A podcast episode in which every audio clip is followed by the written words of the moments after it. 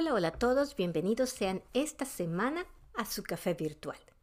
Soy Rocío Cabrera y desde el hermoso estado de Michigan en los Estados Unidos de Norteamérica les doy la más cordial bienvenida a nuestro programa de esta semana aquí en Café Virtual. Espero que todos se encuentren sumamente bien y que estén pasando una semana deliciosa y fantástica y que de lo que le suceda durante el día haga lo mejor porque usted tiene la elección de enojarse o de tomar la experiencia y seguir adelante, que es lo que aquí siempre les decimos en Café Virtual. Recuerden que Café Virtual es un programa de entretenimiento con contenido positivo en donde les damos información para que usted tome su mejor y propia decisión. Quiero recordarles que nos puede escuchar en Spotify, en Amazon Music, en Apple Podcasts, en Google Podcasts, en Breaker, en Radio Public, Pocket Cast y en YouTube también bajo Café Virtual con Rocío Cabrera. También que en el Facebook nos puede encontrar en arroba café virtual en ESP y que nos encanta recibir su comunicación en nuestro correo electrónico que es contacto arroba café-mediovirtual.com. Nuevamente, eh, si va manejando, si tiene un tiempito, eh, busque su café, su agua, su si va manejando, acomódese bien, que hoy les tengo un programa bastante interesante. Bienvenidos sean nuevamente a Café Virtual. Esta semana vamos a hablar de correos electrónicos y quiero darles 10 tips para que se aseguren de que su correo electrónico va a ser leído y respondido. ¿Por qué? Bueno, ¿qué me pasó esta semana y estoy segura que a ustedes les ha sucedido. Me pasó eh, recibir un correo electrónico que tenía, era un poco largo y después de haberlo leído, quería tener un poco de contexto y venía, ya saben que venía eh, en una cadena, pero la cadena era inmensamente larga. Entonces, en lo que me fui de leer todo el contexto para entender un poco lo que me decía, me fui a ver la cadena y la cadena era tan larga que yo perdí la perspectiva de, de dónde empezaba la situación y cómo darle seguimiento a todo lo demás.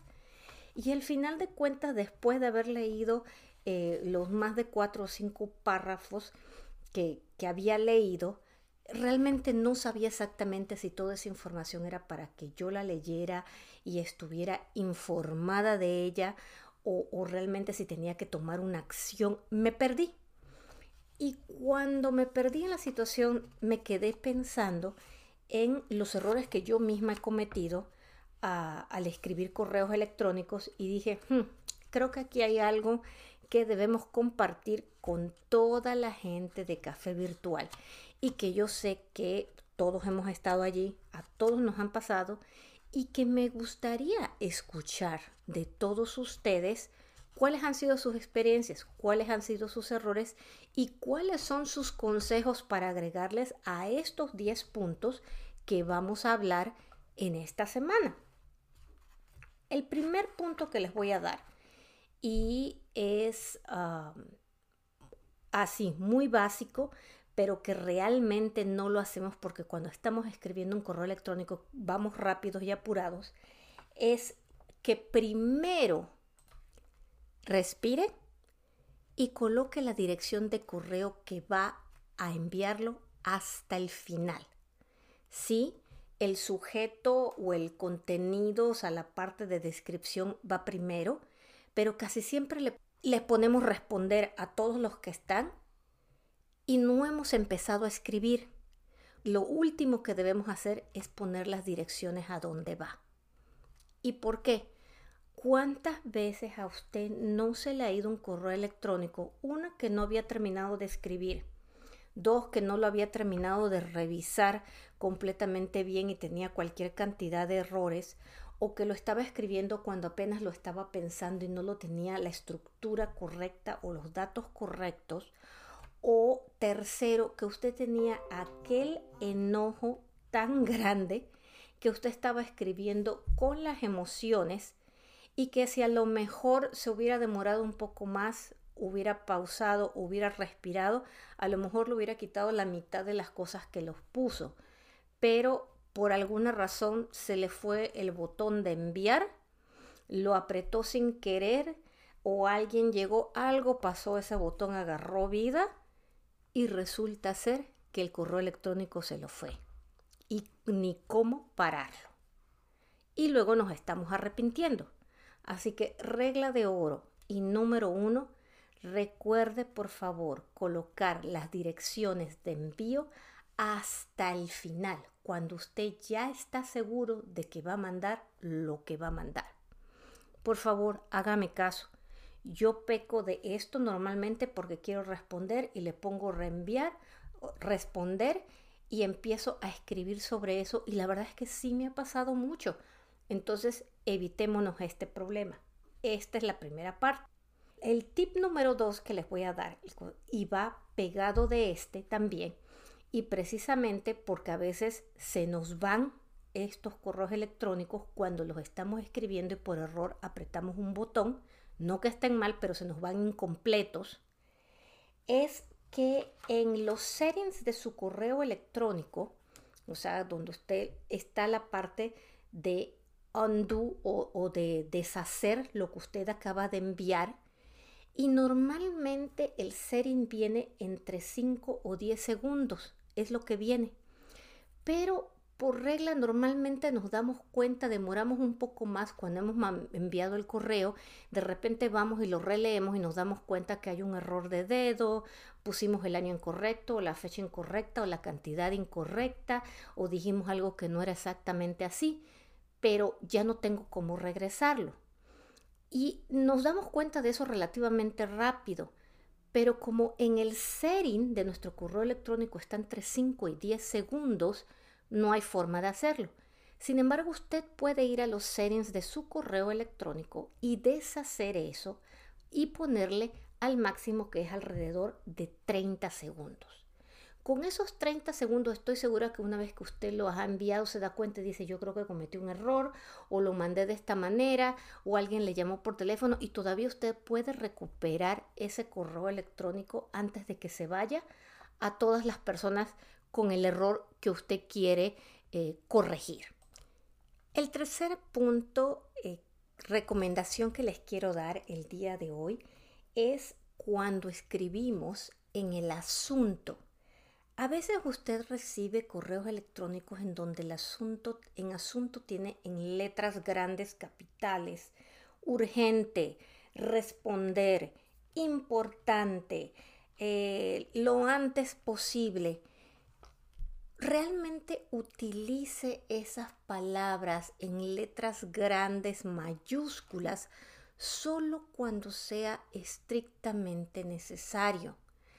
Cuando usted utiliza estas palabras en mayúsculas, urgente, importante, responda y lo hace muy seguidamente, empieza a perder credibilidad y las personas que lo reciben empiezan realmente a no poner atención en lo que usted está mandando, a no darle precisamente la urgencia que usted quiera que tenga.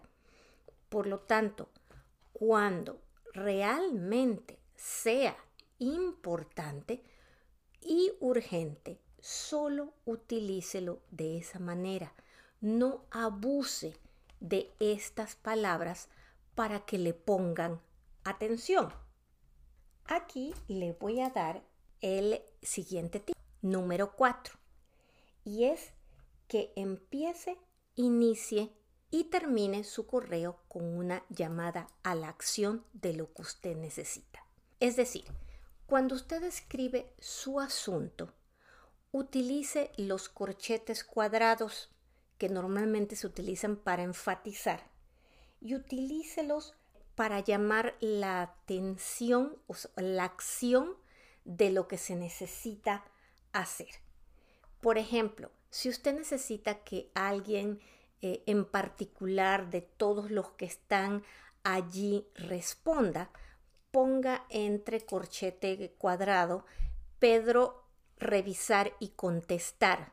Cierra el corchete y en el asunto pone em, estimado presupuesto para el último trimestre del año 2023.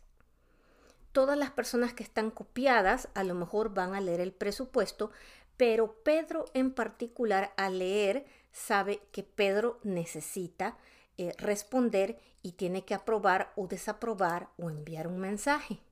Si todos tienen que leer y estar, usted puede poner entre corchetes leer y responder o leer y enviar su respuesta si todos tienen que hacer eso entre corchete y colocar presupuesto del último trimestre del 2023. De esa manera, esa es una llamada de acción para que las personas inmediatamente se vayan sobre eso. Ahora, cuando usted ha escrito su correo electrónico y llega al final, usted tiene que dejarle muy clara a las personas qué es lo que quieren que hagan. Si es nada más para que se informen, si lo tienen que leer, si tienen que responder. Y aquí es donde va a colocar también la llamada de acción. Usted puede poner todo lo que necesita y al final colocar en negritas o en letras responder para el martes a, las, a más tardar a las 6 de la tarde. Esa es una llamada de acción fija para ello. Con eso usted se asegura de que las personas si están leyendo rápido o están leyendo lento, no tienen mucho tiempo, por lo menos sepan qué es lo que tienen que hacer y para cuándo lo tienen que hacer. Otro de los grandes errores que me ha tocado ver, como les decía en el caso de, de lo que me llevó al programa de esta semana, es a veces leer correos electrónicos que son inmensamente largos y si bien algunas veces uno diría que es importante porque hay mucho dato que hay que comunicar de alguna manera, y yo soy muy culpable de esto, esa es la realidad, tenemos que recordar que no todas las personas tienen el tiempo para leerlo o que cuando ven los correos escritos en párrafos de esa manera simplemente se aburren, los ponen a un lado y se van con cosas más rápidas que ellos piensan que pueden atender dejando su correo probablemente hasta el final para cuando tengan más tiempo. El hecho es que si ellos tienen que esperar a cuando tengan más tiempo, lo más probable es que no lo lean. Una, no lo lean completo, lo pongan a un lado o simplemente no lo vean. Porque en el momento en que lo abrieron, se perdieron, vieron un montón de palabras y simplemente hasta allí llegamos. Entonces, si su correo electrónico tiene más de tres párrafos, pare y revíselo. ¿Qué pasa? Como les decía, los correos electrónicos largos ocasionan algo que se llama culpa psicológica. ¿A qué vamos? Es lo que yo le decía. Alguien que ve ese correo inmensamente largo dice, necesito más tiempo para ponerle atención a esta persona porque es mentira que se ha tomado todo el tiempo de escribirme esto inmensamente largo y yo le voy a responder con un sí o con no. Así que al tener que ponerle más tiempo, me voy a demorar un poco más de tiempo y lo veo después, por lo que termina no leyéndolo. Si necesita más de tres párrafos para explicarlo, probablemente es importante que antes de escribirlo tome el teléfono haga una llamada telefónica o una videoconferencia con la persona o las personas que necesitan saberlo, que de manera que haya un contexto, algo previo, una explicación y luego pueda venir un correo electrónico que sea una recapitulación más corta, probablemente en puntos, solamente escribir ciertos puntos en vez de los párrafos completos, los puntos más importantes que lo hagan más digerible y solamente como recordatorio de las personas a las que usted está tratando de pasarle la información. Ya estamos entonces en la escritura del correo y aquí viene el consejo número 6. Escriba en jerarquía de hechos importantes. ¿A qué voy con esto? Usted tiene que escribir varios puntos o sus tres párrafos que va a escribir coloque siempre como primero el más importante, su idea más importante, su respuesta más importante. Porque, porque lo peor que puede suceder con una persona es que escanee su correo rapidito, rapidito, pero al escanearlo rapidito, rapidito, lo primero que va a leer es ese primer punto o esa primera idea y si al final de cuentas no lo llega a leer completo, por lo que sea, por lo menos ya se llevó en la mente el punto más importante por usted, que debe ser ese primer punto. No deje sus ideas más importantes para después. Y aquí le voy a poner un ejemplo de otro error que a veces cometemos.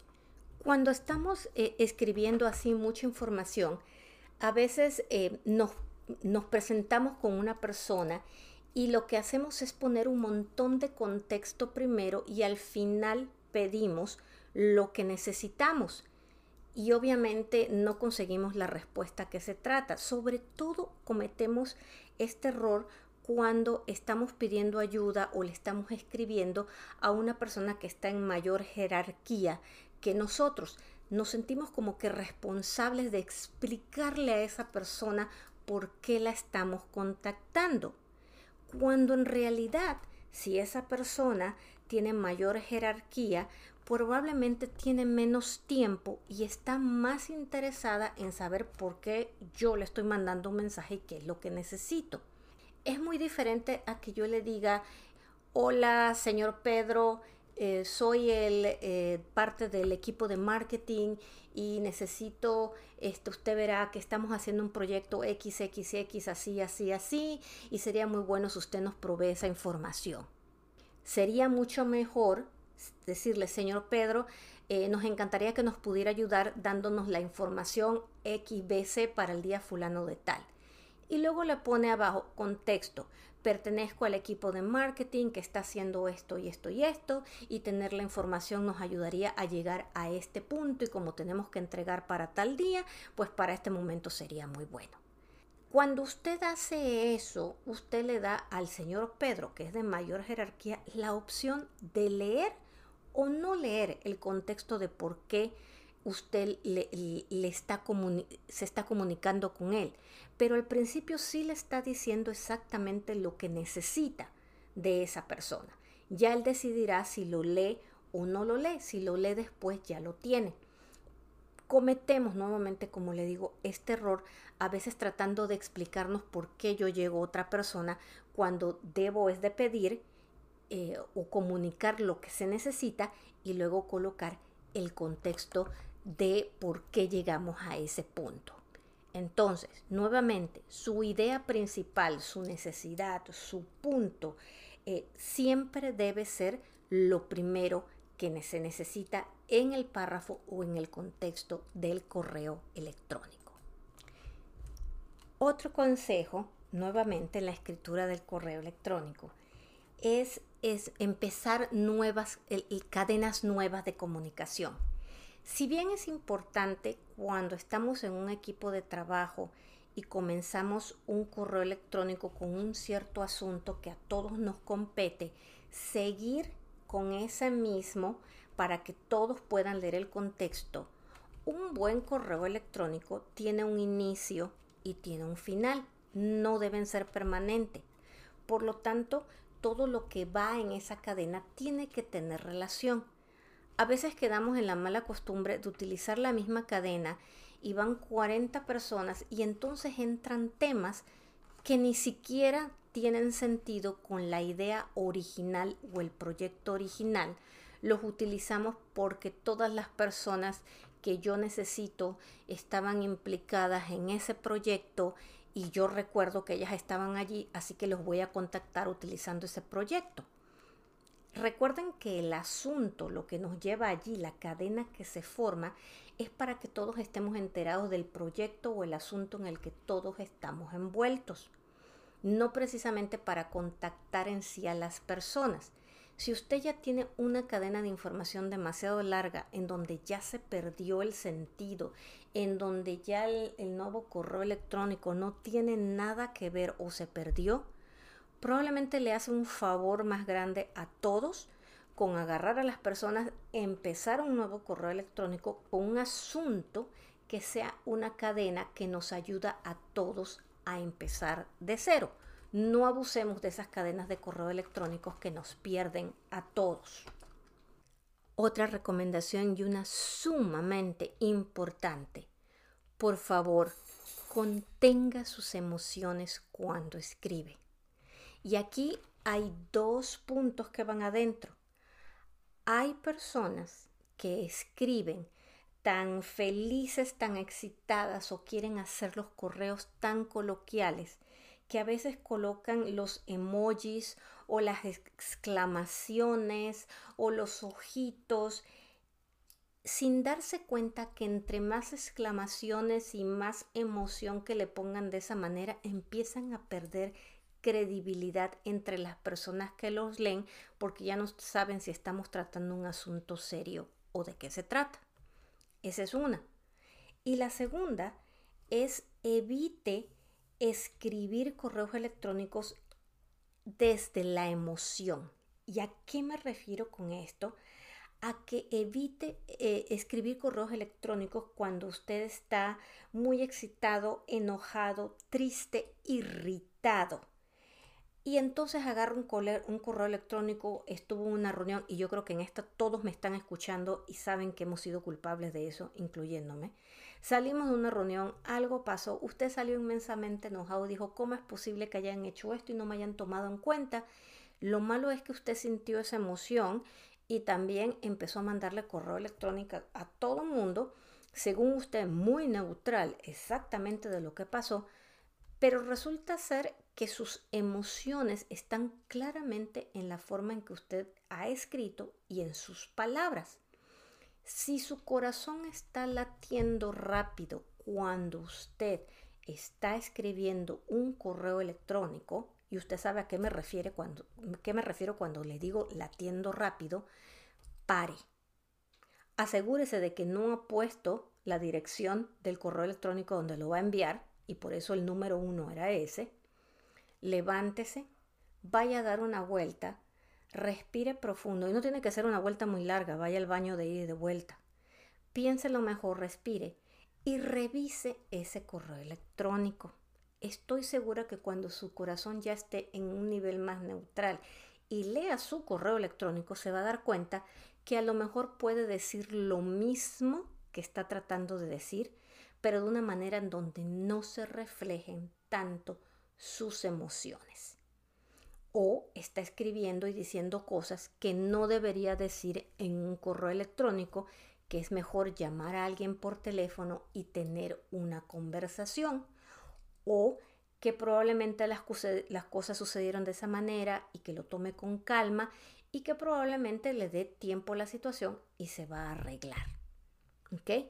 Entonces, calme sus emociones, piénselo dos veces, em, medite cómo está escribiendo y qué es lo que está escrito en ello.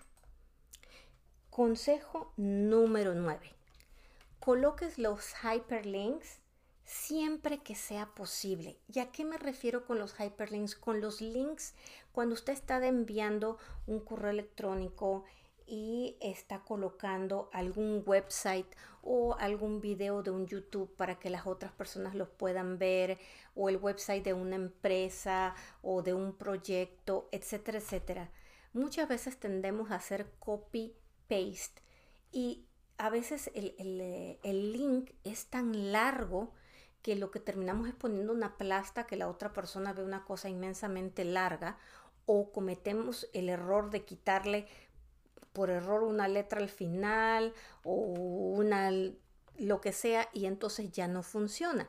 Mejor haga el hyperlink, busque la forma de ligar básicamente el website de la manera adecuada. Queda más corto, queda más bonito y así se evita a usted el potencial error el potencial de cometer un error y no colocarlo de la manera correcta en donde ya la otra persona pues no podría leer lo que tiene que leer. Y el número 10, y no menos importante por estar al final, es indicar cuando usted agrega o quita personas de la cadena de correos. A veces empezamos con tres, cuatro personas ligadas. Pero a lo largo que va la cadena nos damos cuenta que Sara no tenía que estar porque ese proyecto no, ya ella no está en ese proyecto. Sin embargo, eh, Sara salió una semana y entró eh, Juan. Entonces alguien decide que quita a Sara, ya no, ya no la copian más y de repente agregan a Juan y de repente Sara dice qué fue lo que pasó, ya nadie me puso, cómo está el asunto y los demás no entienden. Es bueno cuando empieza a escribir antes de empezar, usted pone su asunto, pero antes de empezar en sí el contenido, colocar entre paréntesis, estoy agregando a Juan, quien es el nuevo director, saco a Sara porque Sara ya no está en esta posición y el proyecto se le delegó a Juan. De manera que todos los demás ya entienden por qué hay una persona nueva que entra y por qué hay otra que sale. Y puede ser tan sencillo como decir, eh, Sara está fuera de la cadena porque ya no, no está involucrada en este proyecto. Tan sencillo como eso. No es mucha explicación, lo que sí es importante es cuando uno recibe el primero y de repente deja de recibir, entender por qué uno ya no está ligado o los que están dentro del proyecto que entiendan que no fue que alguien se le olvidó colocar esa otra persona o que fue un error, sino que hay una razón detrás para agregar o quitar personas. Espero que todos estos tips les, eh, les ayuden, les den un poco de pautas para hacer que sus correos sean leídos, sean más eficientes. A mí en particular eh, les diré que uno de los que más me ha servido es colocar la dirección hasta después, porque varias veces me fueron correos electrónicos a la mitad o correos electrónicos que apenas los había terminado de escribir y luego los quería corregir, por ejemplo, la gramática y, y se fueron espantosos. Uno de los consejos que más me ha servido también es colocar en el asunto los corchetes con la llamada acción de lo que necesito eh, y otro que también me ha ayudado mucho es el de contener eh, las emociones. Y este me lo dio eh, una colega hace ya muchos años. Y, y, sí, es sumamente importante porque yo decía, no, pero si estoy diciendo esto, y me decía, no, pero es que se nota que estás enojada. Y yo decía, ¿cómo que se va a notar? Claro que después que te pasa el enojo y tú lo lees, dice, ay, pude haber dicho lo mismo con palabras diferentes. ¿Ok? Eh, a todos nos pasa. No es cuestión de arrepentirse, es cuestión de ver cómo lo hacemos mejor. Y como aquí en Café Virtual siempre les damos opciones, dígame usted cuál es el que más le gusta, cuáles son los errores que ha cometido, cómo los piensa mejorar. Y oiga, si usted tiene mayores sugerencias, mejores sugerencias que a todos nos ayuden, pues bienvenido sea. Aquí las vamos a tomar. Queremos nuevamente recibir toda su comunicación, toda su participación. Recuerde que nos puede escuchar en Anchor, Spotify, Amazon Music, Apple Podcast, Google Podcast, Breaker, Radio Public, Pocket Cast y en YouTube también nos puede encontrar como Café Virtual con Rocío Cabrera. No olvide conectarse con nosotros en nuestro correo electrónico contacto arroba café mediovirtual.com y en el Facebook en arroba café virtual. Es un gusto siempre y les agradezco inmensamente que compartan su tiempo conmigo aquí en Café Virtual. Nuevamente tengan una semana maravillosa, sonrían, pongan una sonrisa en su rostro. Estamos en una etapa linda del año, la etapa de dar y recibir, empiezan las fiestas navideñas, en donde empezamos a meditar y empezamos a pensar en qué fue lo que hicimos todo el año y cómo lo podemos hacer mejor para el próximo que viene. Espero que la pasen muy bien, cuídense mucho y los espero en el próximo programa de café virtual. Hasta pronto. Bye bye.